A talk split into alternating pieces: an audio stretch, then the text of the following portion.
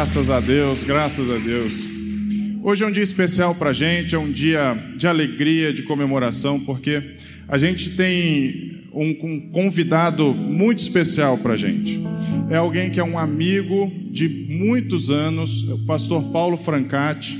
Ele é pastor do ministério A Palavra, em Jaguariúna. Ele é uma pessoa convive com a gente desde que eu tinha o quê?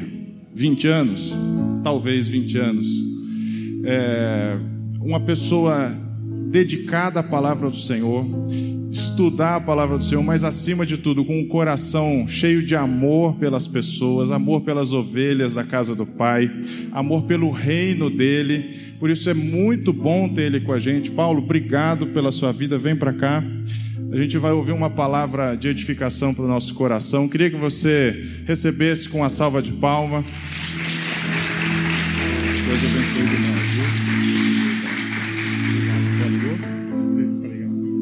Tá ligado, tá ligado. Só vou botar volume agora. Pronto. Amém. Gente, bom demais. Que o Senhor nos abençoe aí com a palavra. Glória a Deus. Cumprimento a todos com a graça e a paz do nosso Senhor Jesus. É um privilégio enorme estar com os irmãos. E eu me sinto, de verdade, eu me sinto em casa. Porque são pessoas que eu convivo, pessoas com quem eu cresci, pessoas com quem eu aprendi a amar e pessoas que fizeram parte da minha história. Nós só somos quem somos pelas pessoas que cruzaram o nosso caminho. E a gente só pode ter vitória e só pode compartilhar a vitória. E vitória só é vitória quando você tem com quem compartilhar. E hoje eu estou aqui e eu sei que eu estou no lugar que eles sonharam, que eles buscaram, e poder compartilhar desse momento é, é algo extraordinário. Em especial, quero agradecer o pastor Paulinho, Gideon, Fabrício e todos os irmãos que, que deram a oportunidade de eu estar aqui nesta manhã. Para mim é uma honra, é um privilégio. Mas eu convivi com a Cíntia, e quando eu convivi com a Cíntia, ela era uma taquara rachada. E hoje ver esse canarinho cantando é algo extraordinário. Tá um canarinho, coisa mais linda. Meus irmãos, é hoje a mensagem, vocês fiquem à vontade, pode se assentar. A mensagem que eu quero compartilhar com os irmãos nessa manhã é a fé que Jesus reconhece. Há uma fé que toca o coração de Jesus. Há uma fé que Jesus olha e ele ele a compreende, ele a entende e ele e ele a aceita. Quando nós olhamos para a palavra de Deus, nós vamos ver vários personagens que tocaram de forma muito especial o coração de Jesus. Há uma mulher que ela tinha 12 anos fluxo de sangue. E ela colocou no coração dela assim: olha, se eu só tocar, se eu só tocar na orla dele, eu serei curado. E a Bíblia vai dizer que essa mulher, então, ela, ela rompe todas as dificuldades, as barreiras, e ela toca em Jesus. E a Bíblia fala que Jesus parou. E ele falou assim: Alguém me tocou, porque de mim saiu virtude. Então há uma fé que Jesus reconhece. A Bíblia vai dizer do centurião: ele chega até Jesus e fala assim: Uma palavra tua, só uma palavra tua, e o meu servo será curado. Jesus falou assim: Eu nunca vi fé assim, nem em Israel. Ele conseguiu entender e entrar na dimensão numa dimensão superior. Há uma fé, meu irmão, que nos conduz a um novo nível de espiritualidade. Há muitas pessoas que vivem uma espiritualidade rasa.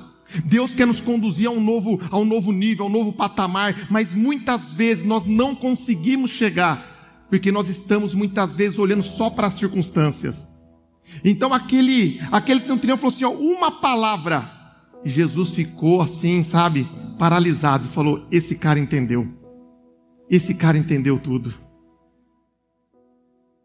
Eu não sei se nessa manhã você consegue compreender, mas eu e você, se nós queremos algo de Jesus, nós precisamos chamar a atenção dele.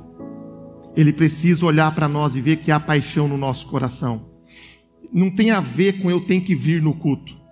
Não tem a ver com que eu, eu tenho que estar no culto. Tem a ver, eu quero estar no culto. Eu quero vivenciar o culto. Eu quero experimentar a presença dEle. Eu quero ser inundado por Ele. Eu quero ser impactado pela graça dEle. Quando nós queremos estar no culto, é diferente de querer ou ter que vir ao culto. Tem muitas pessoas que acordam, nossa, hoje tem que ir no culto. Há pessoas, nossa, hoje de novo. Não é assim. Nós temos que acordar com uma expectativa de dizer: hoje eu vou ter um encontro extraordinário e esse encontro vai mudar a minha vida. Evangelho não tem a ver com comportamento. Há muitas pessoas que pensam que evangelho tem a ver com comportamento, mudança de comportamento. Não tem nada a ver. Evangelho tem a ver com transformação de vida. Por isso que o apóstolo Paulo disse: aqueles que estão em Cristo, nova criatura é. Eis que todas as coisas já se passaram e tudo se fez novo. Deus não remenda, Ele não coloca vinho novo em odres velhos. Então nós precisamos entender que agora nós estamos em Cristo, nós somos uma nova criatura e há uma nova expectativa no nosso coração. Nós somos pessoas que chegamos no culto e nós chegamos vibrando. Sabe por quê? Nós vamos ouvir o autor e consumador da nossa fé e aquele que tem uma palavra para mudar a nossa vida. Então tem que ter expectativa. Nós não podemos chegar no culto como nós estivéssemos em qualquer outro lugar. Você não está ouvindo um noticiário, você não está assistindo um coach, não tem nada a ver com isso. Você está ouvindo a palavra de Deus, que ela veio do céu para alcançar o teu coração. E é isso que muda a nossa vida. Eu não consigo entender como tantas pessoas vivem o evangelho que não há transformação profunda, evidente, que as pessoas olham e falam: "Cara, você é diferente, você foi mudado, você foi transformado. Há algo que eu vejo em você que eu não vejo em qualquer outro lugar". Isso precisa, sabe, entrar dentro de nós.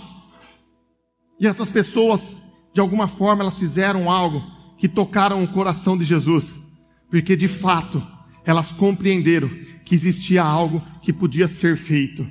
E hoje, nessa manhã, muito obrigado.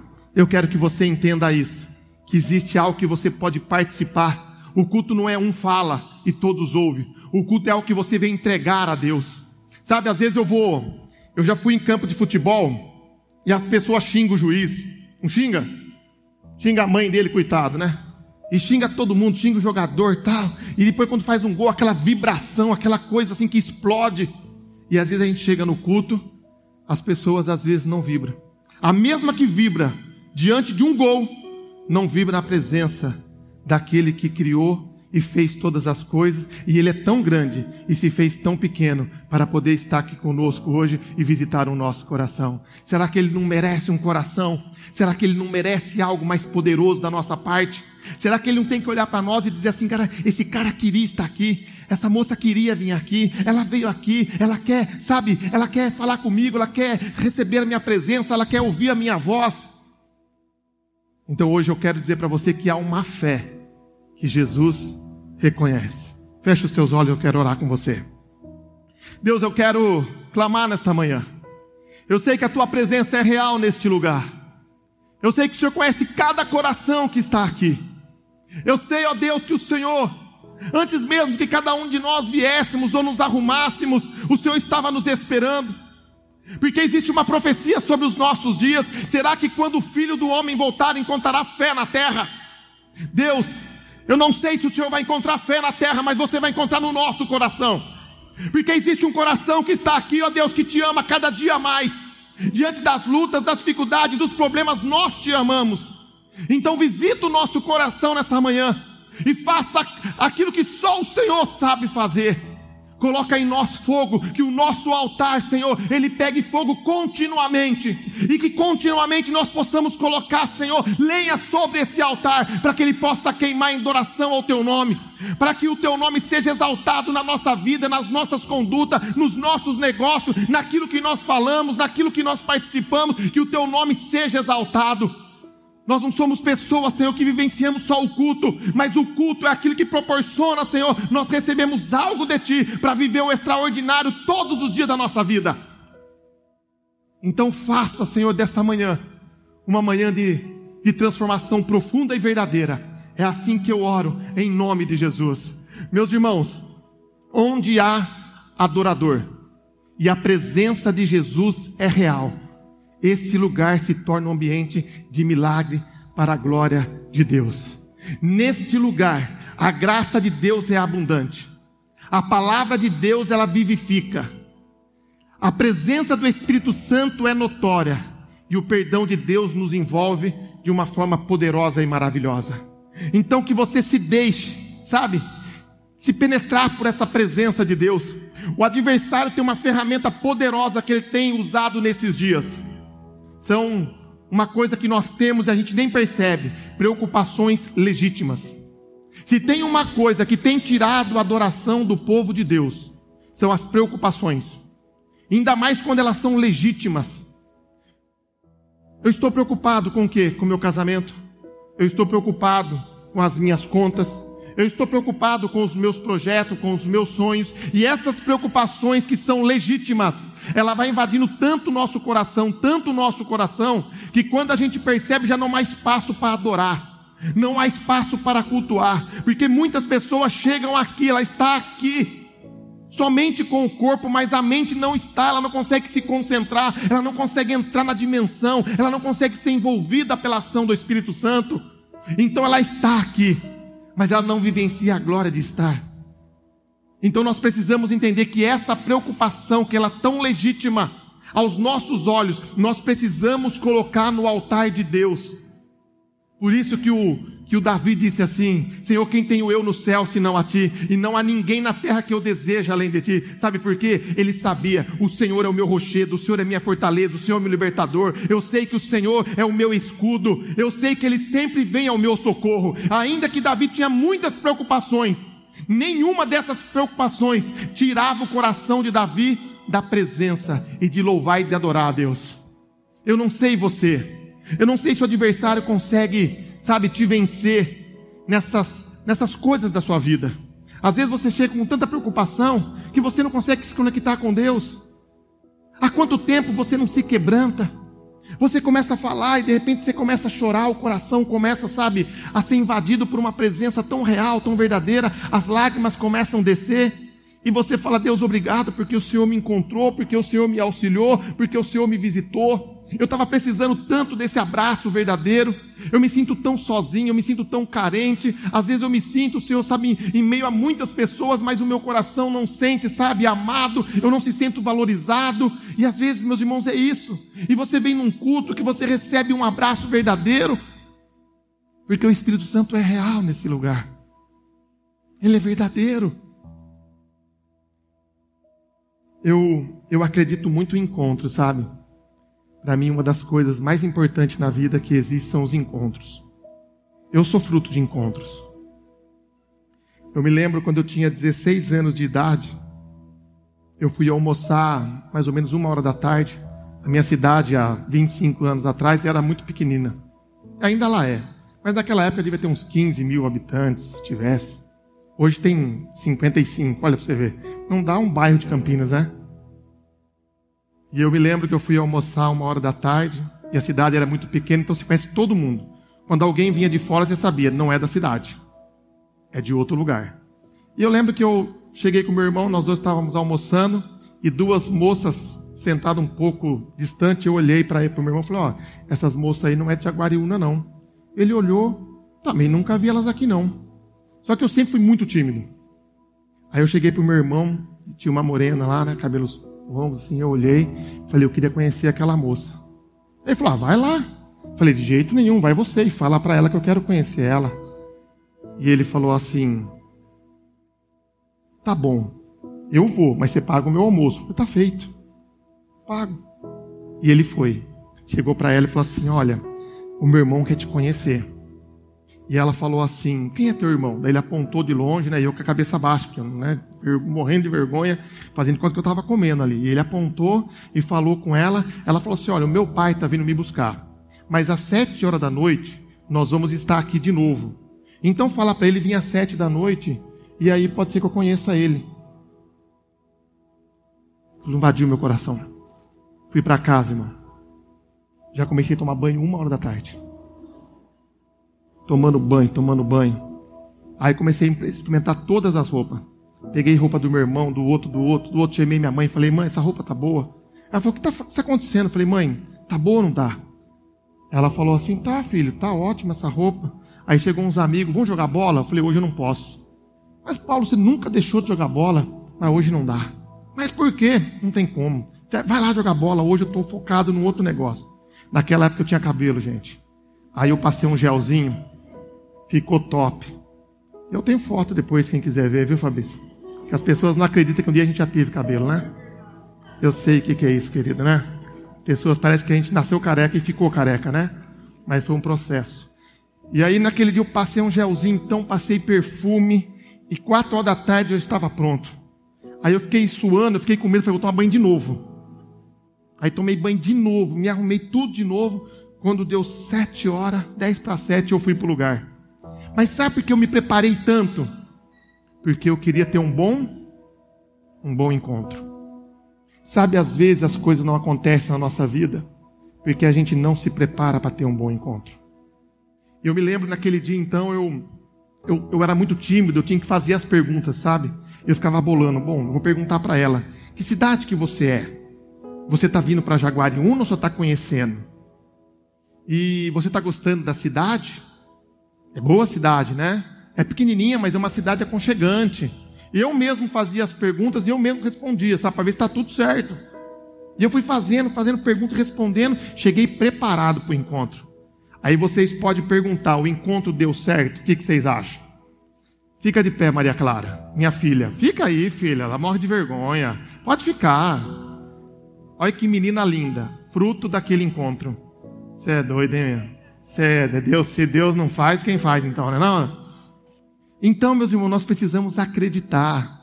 Cada culto é um encontro. E todas as pessoas que tiveram encontro com Jesus, elas foram transformadas e transformada por completa. Então eu acredito nos encontros. Eu sou fruto dos encontros. E nós precisamos entender que Jesus sempre tem um bom um bom encontro. Queria que você abrisse a sua palavra no livro no Evangelho de João, capítulo 20, versículo 29.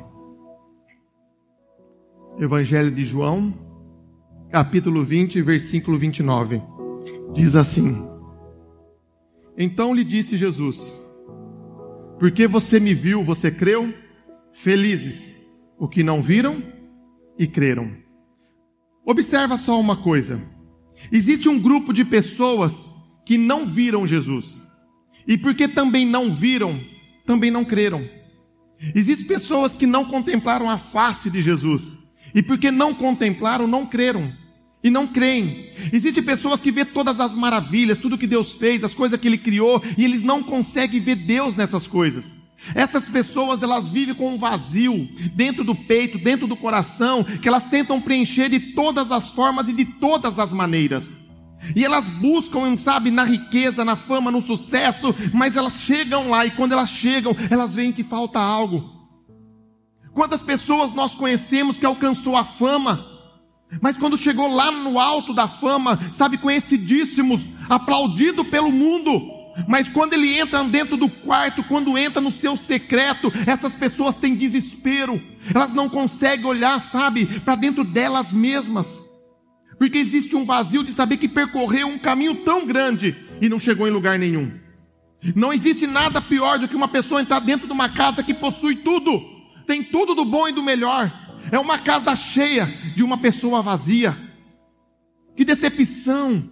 Eu conheço pessoas tão simples, tão pobres, mas são pessoas cheias, pessoas alegres, pessoas contentes, pessoas otimistas, pessoas que olham a vida com uma ótima perspectiva. Então nós precisamos, sabe, não ser esse grupo de pessoas que, que por não ver, também não creem. Há pessoas que não conseguem entender que existe um nível de espiritualidade que está acima daquilo que nós somos capazes de ver. Quer ver um nível de espiritualidade na palavra de Deus? Quando você olha para Jacó. A Bíblia fala que Jacó lutou a noite inteira. E ele não desistiu até que ele conseguisse a benção dele. É um nível de espiritualidade. Pessoas que lutam até conseguir a sua bênção e não saem do altar de Deus enquanto a bênção não chega. Extraordinário. Existem muitas histórias de personagens na Bíblia que lutaram até conseguirem a bênção. E a Bíblia fala que depois que o anjo lutou com ele, e tocou a coxa dele, e trocou o nome dele, ele falou: agora você pode ir. Mas existe um nível de verdade acima desse nível. Quando nós estudamos a história de Moisés, a Bíblia vai dizer que Moisés estava conversando face a face com Deus, e Deus falou assim: Moisés, sabe de uma coisa? Eu não estou muito feliz com esse povo, não, Moisés.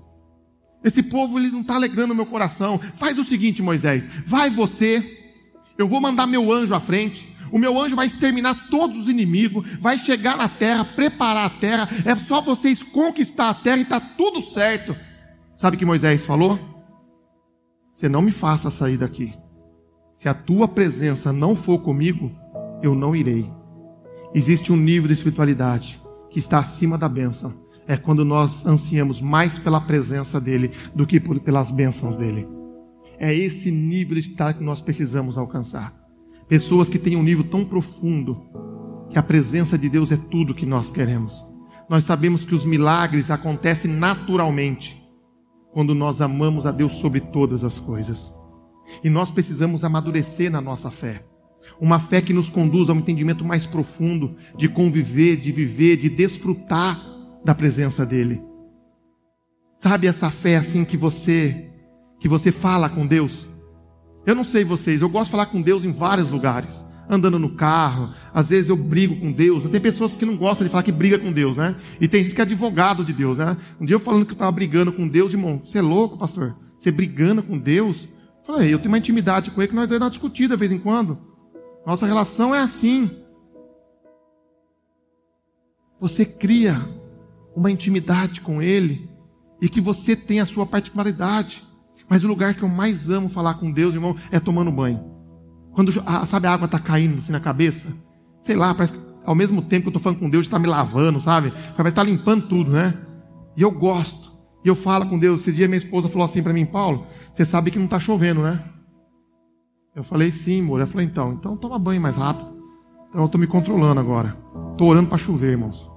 Ah, se souber aí a dança da chuva, por favor, faça para que chova em Jaguariúna, para que eu possa tomar meu banho tranquilo. Não é não? Mas é um nível de espiritualidade que nós precisamos alcançar. Então existe um grupo de pessoas que eles que eles não viram e porque não viram não participa aí, gente. Há um grupo de pessoas que não viram e por viram não e isso não creram. Não creram, não acreditaram, mas existe um outro grupo de pessoas que viram, que participaram, que tocaram, que ouviram, que abraçaram, que andaram com Jesus. Existem pessoas, meus irmãos, que elas tiveram o prazer, e um prazer tão extraordinário e tão maravilhoso de tocar no Mestre, de ouvir a voz dele, os ensinamentos dele. Eu fico imaginando quando estava andando lá os discípulos e Jesus andando junto, ele está dando um rolê, dando uma volta de boa ali, de repente vira um cego. E os discípulos olhou um para o outro e falou: Vamos questionar o mestre? Tem um cego. E eu tenho uma dúvida há muito tempo no meu coração. Quando ele nasce cego, como esse aqui nasceu, quem que é o culpado? Que a gente gosta de procurar culpado para as coisas. E eles olharam para o mestre e falaram assim: Mestre, deixa eu falar uma pergunta para o senhor. Jesus falou: Faz. Ele falou: Por que, que o bichinho nasceu cego? Quem pecou? Ele ou os pais dele para que ele nascesse cego? E aí Jesus fica observando, olha para eles, olha para o cego, e falou: então, gente, isso aconteceu para que nele manifestasse a glória de Deus. E Jesus falou assim: Veja, e eu fico imaginando os olhos começaram a se posicionar, e eles olhando começaram a ficar assustados, e de repente a vista começa a voltar, e aí eu fico imaginando o Pedro, que ele era também era terrível. E o cego falou: Estou vendo, estou vendo. O Pedro falou assim: Quantos tem aqui? E agora? E agora? Não é não? Querendo questionar, ver se era que se estava vendo mesmo. Tomé, então, nem se fala, né? Bichinho criativo. E eles viram, e eles contemplaram um cego de nascença ver. Jesus estava na sua própria casa, em Carfanaum, e Jesus morava à beira-mar. E quando Jesus estava lá em Carfanaum, na sua própria casa, a multidão, sabe, invadiu, sabe? Aí estava todo mundo ali à volta, e de repente, quatro amigos vêm vindo, trazendo um coxo, e tentaram entrar pela porta, não conseguiram, e de repente então, eles falaram assim: já que não dá para entrar pela porta, vamos entrar por cima. Destelhou toda a casa de Jesus. Começaram a destelhar a casa de Jesus e começaram a descer o coxo pelas cordas e colocaram na frente de Jesus. Sabe uma coisa que eu aprendo? Que nós precisamos ter amigo que nos coloca diante de Jesus. Tantas pessoas têm tantos amigos, mas que na hora que encontra um obstáculo para. Na hora que encontra uma dificuldade, nos deixa. Uma hora que encontra, sabe, uma barreira, a gente já não. Sabe, eu vim até aqui com você. Eu tentei, mas agora não dá. Meu irmão, como é ruim ter amigos que no momento que está passando uma luta, ele caminha um tempo com você, mas chega um momento que ele para. Mas aqueles amigos não. São amigos assim que nós temos que escolher para caminhar conosco. Pessoa que não nos abandona, pessoa que não nos deixa. Pessoas que têm prazer, sabe, de lutar conosco e a cada dia nos aproxima mais de Jesus. Então eles descem e colocam ali o, o coxo diante de Jesus. E Jesus diz assim, olhando Jesus para a fé deles. Jesus não olhou para a fé dele, olhou para a fé deles, dos amigos. E por causa dele, Jesus falou uma palavra extraordinária: Filho, os teus pecados estão perdoados. Aí todo mundo ficou, entendi nada, né? O cara chegou, coxo, vai voltar embora? Coxo. E as pessoas ficam questionando: quem é esse que diz que é poderoso para perdoar até pecado? E aí Jesus fala assim: para que vocês saibam que o filho do homem tem poder na terra para perdoar pecado, levanta toma sua cama e anda. Você imagina, irmão, você está vivenciando essa cena, aquela multidão, e a palavra de Jesus ecoando, e ela toca então na vida da pessoa, e ela começa a transformar, e o coxo começa a, a criar força nas pernas, os artelhos começam a se levantar, e todas as pessoas à volta começam a enxergar que coisa extraordinária eles viram. E porque viram, creram. Eles acreditaram. A Bíblia vai dizer que o sacerdote mandou prender Jesus. Vai lá e prende ele e traga ele aqui para mim. Então os soldados romanos foram e eles nunca voltam de mão vazias. Se tem uma coisa que o soldado romano sabe fazer, é cumprir a ordem de forma específica. Então ele recebeu as ordens e foram. Quando chegaram diante de Jesus, Jesus começou a conversar com eles. E ele falou: Eu vim aqui para te prender, mandaram te prender, eu tenho que te levar, eu não tenho o que fazer. E Jesus começou a falar: Então, tá difícil lá na sua casa, sei lá, tá difícil. E Jesus começou a falar com eles: Eu conheço a sua dor, conheço a sua aflição, conheço o seu desespero. Olhou para o outro e falou assim: Há quanto tempo, hein? Você está vivendo essa situação? Há quanto tempo você está assim? E Jesus foi falando com cada um dos soldados. E foi falando com tanta, com tanta graça, que o coração deles foi pegando fogo, pegando fogo, igual os discípulos no caminho de Emaús. Eles vão falar assim: quando ele falava, o nosso coração não, não aquecia, porque é assim, quando Jesus fala, o nosso coração aquece. E Jesus foi falando com eles, eles chegaram diante do sacerdote de mãos vazias. E o sacerdote perguntou: Mas você achou ele? Achamos. E por que, que vocês não trouxeram? É porque ninguém nunca nos falou como ele nos falou. Olha que coisa extraordinária. Você ouviu o som de Jesus falando com você, direcionado para você. Espetacular. Que coisa maravilhosa. Eles ouviram, eles viram, eles tocaram e por isso creram. Mas deixa eu dizer uma coisa para você nessa manhã. Você sabe o que é mais extraordinário? Porque chegou o nosso momento da história. Agora é o nosso momento da história. Nós somos a geração que não vimos. Nós somos a geração que não tocamos. Nós somos a geração que não ouvimos o tom da voz de Jesus, mas nós somos a geração que está marcando a história daqueles que não viram, mas creram, porque Jesus falou para Tomé: Feliz os que não viram e creram. Meus irmãos, eu não vi Jesus no madeiro, mas eu acredito que ele esteve lá. Eu não vi nenhuma cura de Jesus, mas eu creio que todas as curas ele realizou. Eu acredito sim em um Deus extraordinário, que ele está aqui nessa manhã, olhando para o meu e para o teu coração e dizendo: Eu sei o que você está vivendo, eu sei a sua dor, eu sei a sua aflição, mas eu vim aqui porque eu tenho uma palavra para você. Eu sou um Deus vivo, eu sou um Deus ressurreto, eu sou um Deus que eu sei enxugar lágrimas, eu sou um Deus que coloca aquele que está caído de pé, eu sou um Deus que eu não abandono, eu vou ao encontro de pessoas que precisam da minha presença. Eu não sei como você chegou aqui, mas eu sei que Jesus está nesse lugar e porque Ele está aqui, existe uma bênção de Deus sobre a nossa vida. Eu não estou vendo o Espírito Santo, mas eu sei que Ele está passeando nesse lugar, que os anjos de Deus estão recebendo ordem para ministrar em nosso favor. Meus irmãos, nós somos a geração que está vivendo o momento mais especial da história. Jesus falou para Tomé: Tomé, você é a geração dos que viram e porque vocês viram, vocês creram. Mais feliz é aqueles que não viram e creram. Nós somos muito mais bem-aventurados do que aqueles que viram, porque nós não vimos, mas nós acreditamos, nós vivenciamos. Eu acredito em cada versículo dessa palavra.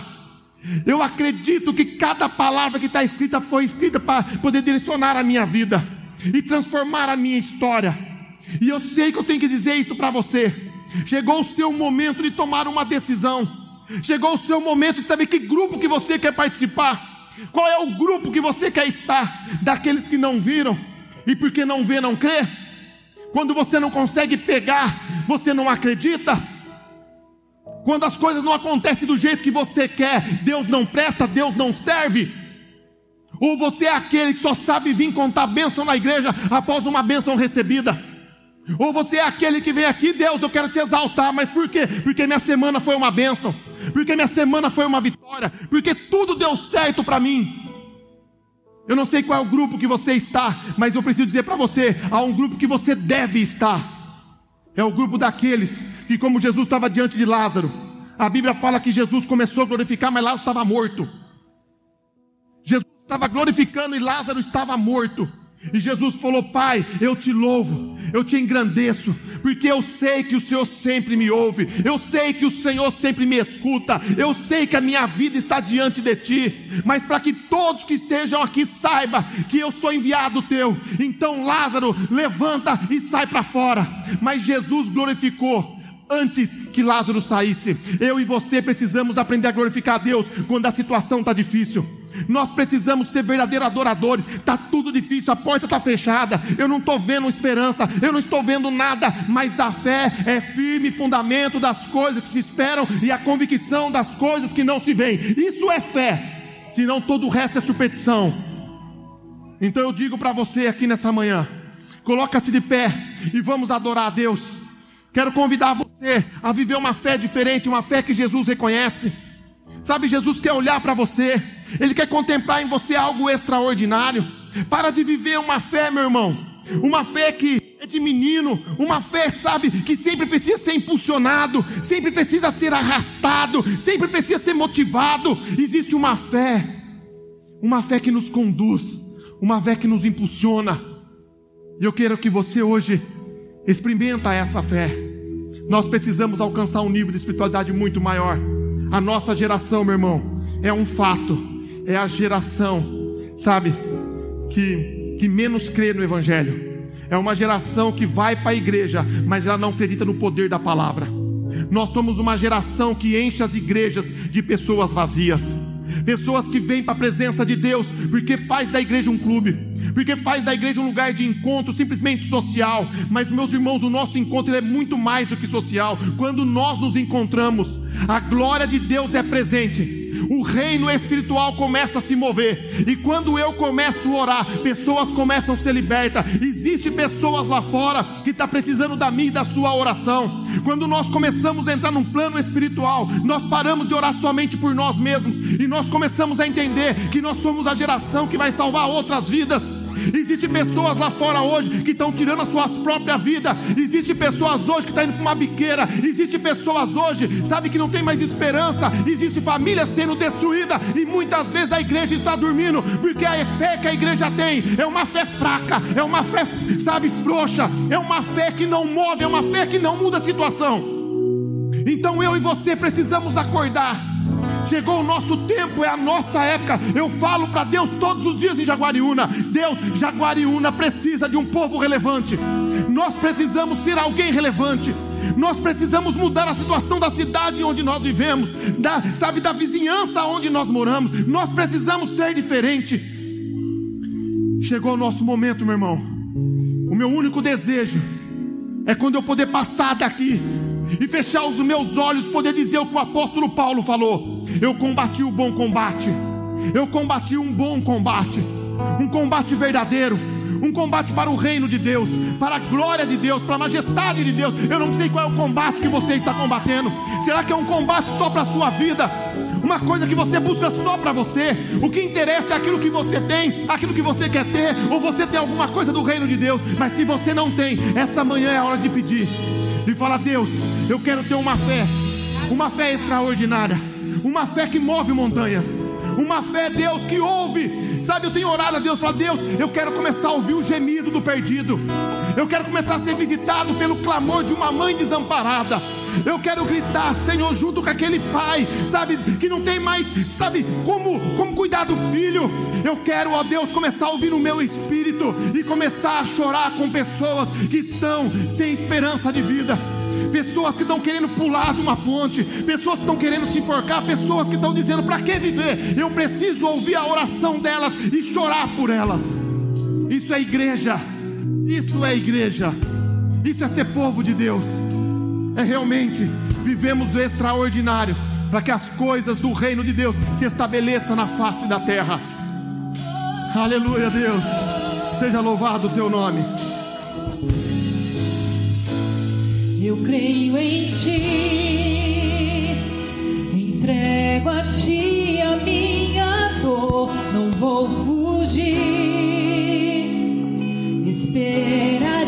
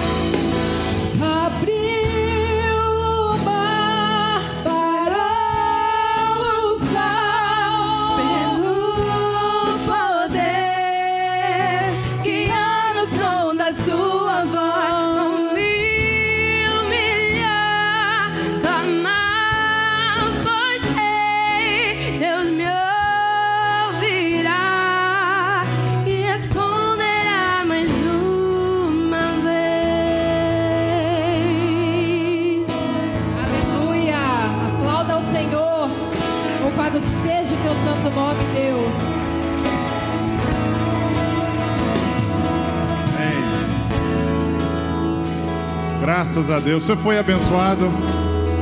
O Senhor tem sido maravilhoso, tem nos dado uma palavra de esperança, de fé, de fé, de fé. O Evangelho de Lucas diz assim que os apóstolos eles chegaram para Jesus, os discípulos chegaram para Jesus e falaram assim: Senhor, acrescenta-nos a fé. Acrescenta-nos a fé. Que hoje você possa fazer essa oração. Eu quero orar por você. Levanta sua mão, coloque sua mão no seu coração. Pai amado, nós queremos fazer o mesmo pedido, acrescenta-nos a fé. Uma fé que seja capaz de receber de Ti tudo aquilo que o Senhor sonhou para essa igreja, tudo aquilo que o Senhor sonhou para as nossas vidas, para nossa casa, para nossa família, tudo que o Senhor sonhou para esta cidade, para este país, para esse planeta, que em nome de Jesus sejamos transformados pela Tua palavra, sejamos transformados pela Tua palavra. Que o Senhor nos abençoe, nos encha de graça, que o Senhor nos dê uma semana maravilhosa de vitória, de alegria, de cura, de milagres na nossa casa.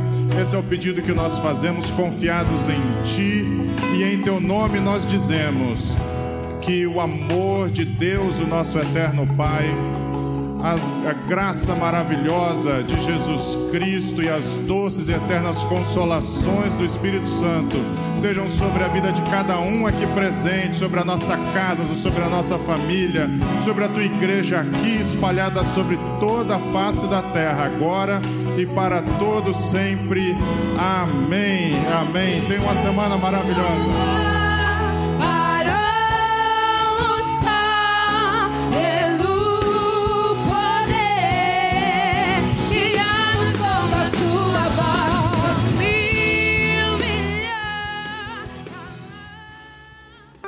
Conteúdo desse podcast foi retirado das lives do canal Casa Aviva Online. Inscreva-se no YouTube.